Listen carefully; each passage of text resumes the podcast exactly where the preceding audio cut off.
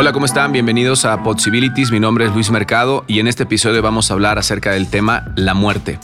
¿Qué ocurre alrededor de ella? ¿Qué es lo que determina? ¿Qué es lo que comienza?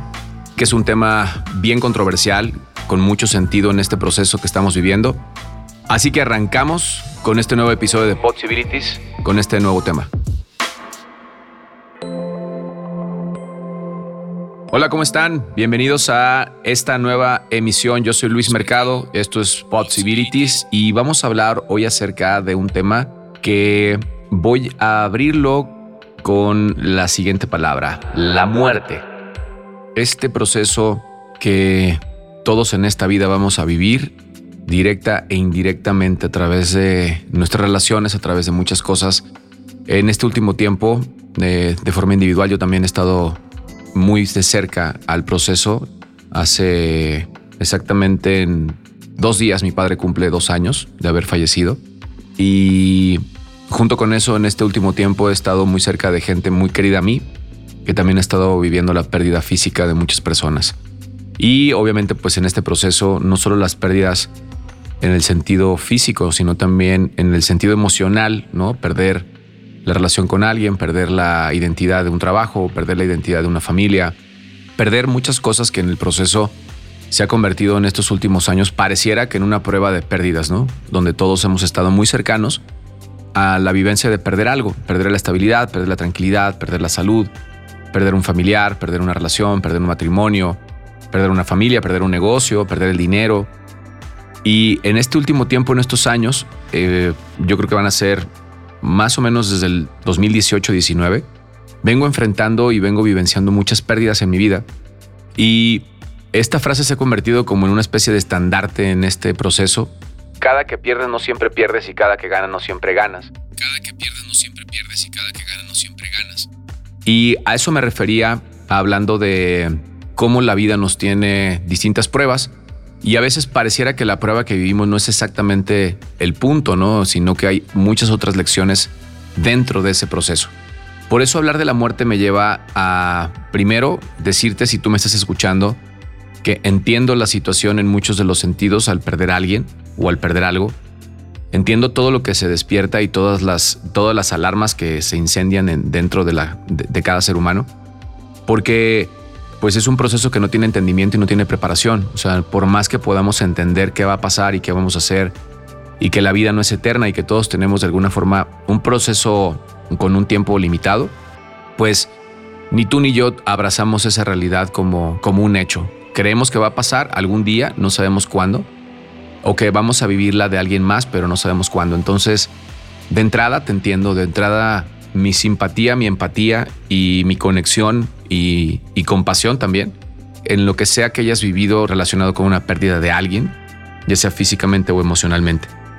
Y cuando hablo de las pérdidas, hablo de, las, de los ciclos que se cierran y muchos de los ciclos que se cierran y muchas de las situaciones que llevan a que algo muera, también le dan vida a muchas cosas, le dan vida a, muchos, a muchas oportunidades y a muchas posibilidades de crecimiento no todas ellas vienen siempre en una forma clara, no siempre el crecimiento viene en forma lineal. Y hace poquitos días en el programa de radio, aprovechando para que lo sepas, en el 106.7 de, de, FM de Máxima, estoy transmitiendo todos los días lunes de las 8 de la noche a las 9 de la noche un programa que se llama Posibilidades. Posibilidades. Tomando como eje central todo esto que es possibilities y possibilities, en este caso con el podcast. Y platicaba acerca de que el crecimiento en los seres humanos nos lleva más que a, sentir que crezco de forma lineal o ascendente, crezco como en espirales. Y a veces me encuentro justo a, punto de dar un gran paso en mi crecimiento, pero me siento como que en un punto muy parecido a los momentos donde me he caído, ¿no? O sea, donde parece que apenas voy a empezar a aprender algo, pero siento que estoy perdiendo algo. Y esa sensación de estoy pasando un momento muy complicado y necesito hacer algo para poderlo resolver, muchas ocasiones no doy permiso, no doy chance de que las cosas vayan tomando su cauce natural, ¿no? Ejemplo, pierdo a alguien y siento un profundo dolor y necesito cómo mitigarlo, ¿no? Y entonces empiezo a buscar algunas formas o maneras de, de cómo acomodar ese dolor y cómo guardarlo o encapsularlo o hacer algo al, al respecto, ¿no? O pierdo a alguien y rápidamente busco cómo llenar ese espacio con otra persona o con otra cosa que pueda hacer para no vivir la sensación de la tristeza, de la, de la pérdida, del abandono, del rechazo, del fracaso, lo que tenga que ver con eso. Entonces, yo creo que los momentos más difíciles se convierten en muchos de los casos en los puntos más importantes de crecimiento. Cuando tocamos, eh, como muchas de las formas decimos, ¿no? Tocamos fondo. Me doy cuenta de muchas partes de mí, de muchas lecciones que no he querido integrar y tomo muchas decisiones en relación a eso. ¿De qué forma voy a vivir? ¿Qué es lo que ahora voy a valorar? ¿A qué cosas le voy a dejar de poner importancia o atención? ¿A qué otras le voy a poner? ¿Qué es urgente que haga en relación a mi, a mi salud o cómo es que me debo de atender yo? Y entonces siempre viene como esta sensación de qué tengo que arreglar, ¿no? ¿Qué, tengo que hacer? Y hablándote del proceso que es de alguna forma eh, en espiral, lo que te quiero dar a entender es que cuando estás viviendo un proceso muy complicado y las cosas no estén encontrando sentido, es muy probable que ese proceso de vida te esté diciendo que algo está llegando a su final. Por lo tanto, te, también te está avisando que algo está a punto de nacer. Y si eso es verdad y si eso es una posibilidad, fíjate cuántas cosas requieren llegar a un fin para de verdad empezar a, o sea, para volver a comenzar de vuelta, ¿no? Para tener un nuevo momento en el que puedas iniciar. Y cuando hablo de la muerte, en este tema, en este podcast, en este episodio, también estoy hablando de un proceso del que quiero hablarte que también tiene la experiencia, ¿no? Tiene, el, tiene la puerta de poderte meter a ese proceso y poder vivenciar de muchas formas simbólicas el proceso de la muerte. Y quiero al final de platicarte este pequeño comercial de alguna forma que te voy a dar, ligarlo con el cierre del tema que estoy hablando para que tenga el sentido. Hace algunos años tomé una certificación que se llama Samurai Game, que es el juego del samurai. Y cuando yo viví este juego o este entrenamiento, que fue hace aproximadamente yo creo que unos 15 años, 14 años, este fue uno de los procesos más impactantes en mi vida. Me dio la oportunidad de conocerme y de enfrentarme a muchas partes de mí y muchas de las que pude enfrentar no tenía, no tenía yo idea de cómo iban a aparecerse. El juego del samurái es un entrenamiento que tiene una simulación. Esta simulación que permite a cada participante convertirse de forma simbólica en un guerrero, en un, en un samurái, lo que hace es que cada persona que vive este proceso sale a una batalla enfrentando a alguien más de otro ejército y en ese proceso cada persona tiene la oportunidad de vivir o de morir, como una batalla o un duelo a la muerte. Hablándote de lo que ofrece el proceso, el proceso te ofrece la oportunidad de enfrentar y de vivenciar la muerte de una forma simbólica y darte cuenta qué decisiones tomas y desde dónde las tomas. Y cuál es el proceso interno que va ocurriendo dentro de ti en el que se va desarrollando todo este, toda esta psicología y todo este proceso de confrontación interna. El juego, para la gente que ha vivido el proceso de transformación, la verdad es que es un juego bastante simple, o sea, no, no, es, no es ni complicado ni rebuscado y tampoco es un proceso confrontativo desde fuera, es más un proceso interno de, muchísima implosión, ¿no? De, muchísimo estallido interno, pero de mucha confrontación interna, o sea, es, es más el diálogo que vas teniendo y lo que vas observando de ti, que de verdad lo que alguien más te está diciendo o lo que el entrenamiento te está mostrando. Cuando yo vivo este juego, llego a un punto donde debo de tomar una decisión de vida o muerte y cuando tomo la decisión, el resultado que obtengo de esa decisión no fue el que yo quería. Así que me quedé patinando y me quedé dándole vueltas y vueltas y vueltas y en algún momento me llevó a un proceso y a una catarsis muy fuerte. Y creo que deben de ser de los procesos en los que he perdido más el control, eh, en el que me, me he dejado entregar a la emoción y fue muy, muy, muy, muy, muy fuerte, muy. Pasó el tiempo y lo volví a vivir el proceso y quise volverlo a jugar queriendo encontrar la forma de hacer lo que no había hecho antes. Y terminé de vuelta haciendo lo mismo que hice la primera vez. Y eso me, enseñó muchas cosas acerca de la vida y acerca de mi vida, ¿no? De cuántas cosas quiero controlar y quiero que sean de una forma, pero en muchas de las ocasiones mi naturaleza me lleva a, tomar muchas posturas ante las ante situaciones de mi vida y ante, y ante lo que yo creo de mí. Y regresé al mismo punto donde la vida me enseñó que, bueno, que las decisiones que he tomado puedo yo darme la oportunidad de abrazarlas y de aceptarlas y de saber que las hice porque así las quería vivir. Si lucían de una forma, si eran aplaudidas o no, o eran reconocidas por alguien, es irrelevante. Así que decidí certificarme para poder ser una herramienta de trabajo y poder llevar esto eh, facilitando el programa o el proceso para mucha gente. Durante años lo he, lo he hecho, he hecho muchos juegos y cada que termino un juego me doy cuenta de cómo la vida nos ofrece este momento de poder hacer paz con lo que decido, de cómo vivir y de cómo morir. Entonces, el juego es una simulación donde cada persona tendrá la oportunidad de salir a muchas batallas y en estas batallas tendrá la oportunidad de ya sea enfrentar el vivir o el enfrentar el morir y todo lo que ocurre alrededor. El proceso nace porque la persona que lo diseñó y que lo escribió decía que para él no había momento más importante y más momento en el que pudiera reconocer más el valor de la vida que cuando estaba enfrente de la muerte.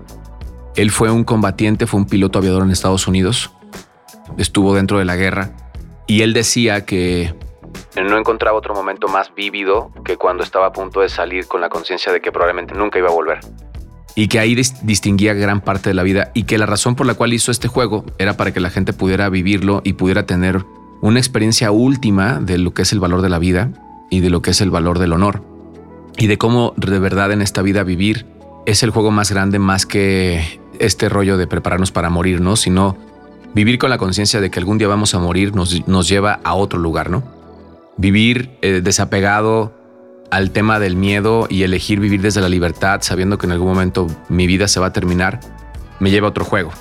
Los samuráis salían a la batalla con la conciencia de que ya estaban muertos, así lo veían ellos. Así que cada decisión que tomaban la tomaban siempre desde su libertad, no desde el miedo de morir, porque ya estaban ellos en ese lugar, ¿no? Así que fíjate, eh, hablando de la muerte, cómo la muerte como un evento nos pone a prueba en muchos sentidos, pero los que nos pone a prueba son los que nos quedamos en muchas formas. Porque nos ponen a reflexionar y nos pone a de verdad pensar qué estamos haciendo con la vida que tenemos. Si la estamos viviendo en intensidad, si la estamos abrazando, si la estamos aceptando, si la agradecemos, si, si la utilizamos, si, si pedimos las cosas que queremos y decimos lo que sentimos, si amamos intensamente a la gente que tenemos alrededor, ¿no? Y creo que ese es el juego más desafiante del tema de la muerte. El de verdad entender qué estoy haciendo yo con la vida y qué fue lo que disfruté de ella y cómo la, cómo la viví, ¿no? Entiendo que también está la parte del dolor de la pérdida de alguien y el no encontrarlo, pero en muchos sentidos el, el evento llamado muerte nos pone más en el proceso de cómo enfrentar el cómo vivimos que el qué voy a hacer sin esta persona, ¿no? Es cómo voy a vivir ahora, qué voy a hacer de mí, cómo voy a disfrutar la vida. Y ese es un proceso de crecimiento que nos invita a abrazar la pérdida, a abrazar el amor a esa relación o lo que signifique esa persona que no está y aprender aún en su ausencia y crecer aún en su ausencia. Porque de últimas, eh, en muchos sentidos, yo creo que esas relaciones, pues en el, en el fondo nos están invitando a crecer. Y aun cuando no están, nos están acompañando en un proceso también de madurez y de crecimiento. Para mí el proceso de los duelos ha sido poco claro porque ha tenido momentos altos y bajos, eh, a veces ha sido muy lineal y he visto que funciona así y de pronto me mete en, este, en esta situación que es como en espiral.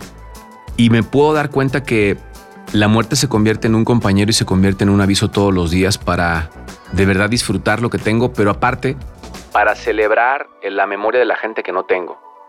Para abrazar mi vida recordando todo lo que estas personas me ayudaron a crecer y lo que me siguen apoyando en su recuerdo por ejemplo, el caso de mi papá, ¿no? Todo lo que ahora puedo valorar y todo lo que puedo ver de lo que yo pensé que no tenía de niño, que era un héroe.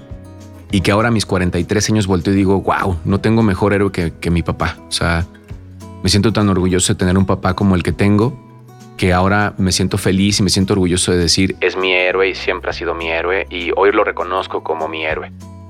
Cuando hablo de mi hermano, que va a cumplir nueve años en, en, este, en este diciembre, también volteo y digo, me duele, lo extraño, pero puedo reconocer que tuve un hermano al que amé y al que sigo amando con todo mi corazón, y el que me enseñó tantas cosas y me sigue enseñando el día de hoy cómo vivir mi vida y qué hacer con ella. El qué escuchar de mí, el qué, el qué preguntas hacerme a mí, el de qué forma disfrutar a mis hijos, el qué brindarles a ellos, el con qué conciencia quiero vivir mi vida y qué quiero disfrutar de Luis. Así que yo lo que te invito y la posibilidad que quiero abrir contigo es si algo murió, seguro le está dando vida a algo nuevo. ¿Qué es lo que está tocando tu puerta que te está invitando a darle vida a algo nuevo?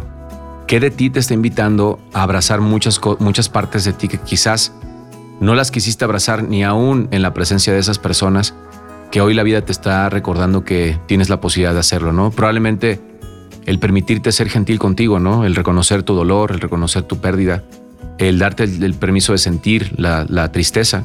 O por otro lado, el recordar lo amado que fuiste y lo importante que fuiste para esta persona y sentirte bien afortunado de que alguien vio en ti todo lo que esta persona vio y sentirte agradecido ¿no? de la vida que tienes y sentir alegría por vivir.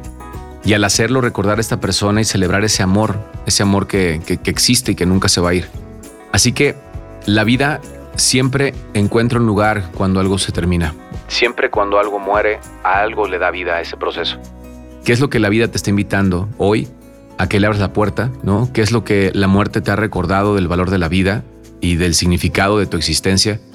Y qué tan rápido, ¿no? La vida pasa, el tiempo pasa y en muchas de las situaciones también esta pérdida va a pasar. También esta situación va a convertirse en una parte de tu vida y de tu experiencia.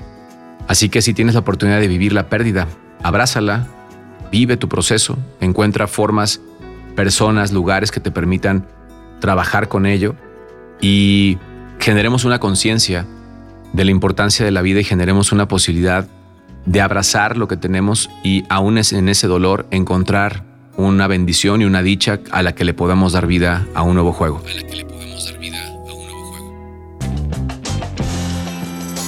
Espero que te haya podido brindar algún punto de vista respecto a las pérdidas, que te haya podido ofrecer algo para poder abrazar el proceso en el que te encuentras. Y si no es así, también deseo que eventualmente encuentres ese lugar y encuentres ese sentido a lo que estás viviendo y al dolor que estés sintiendo por estas pérdidas. De últimas, nos recuerda que estamos vivos, ¿no? Este dolor nos recuerda lo que podemos hacer, lo que tenemos de oportunidad en las manos. Así que no lo dejes pasar. Si llegó a ti este mensaje, por favor, compártelo si llegó a ti esta reflexión, por favor, coméntala con alguien que se convierte también en la puerta de acceso para alguien más. Y te recuerdo mis redes sociales, arroba Luis Mercador, en Instagram, en Facebook Luis Mercado. Te recuerdo el programa en el 106.7 de Máxima FM, que es todos los lunes a las 8 de la noche de 8 a 9. Y te recuerdo que este podcast lo estamos transmitiendo y grabando todas las semanas para ofrecerte contenidos. Así que, bueno, comparte mis redes, sígueme en este podcast, haz los comentarios que, te sean importantes. Cuéntame a qué le puedes dar vida hoy, qué es lo que la muerte te está invitando a darle vida el día de hoy y qué posibilidad puedes abrir a través de eso. Te mando un fuerte abrazo y agradeciendo la atención al podcast. Nos estamos encontrando en las siguientes emisiones. Gracias y hasta luego.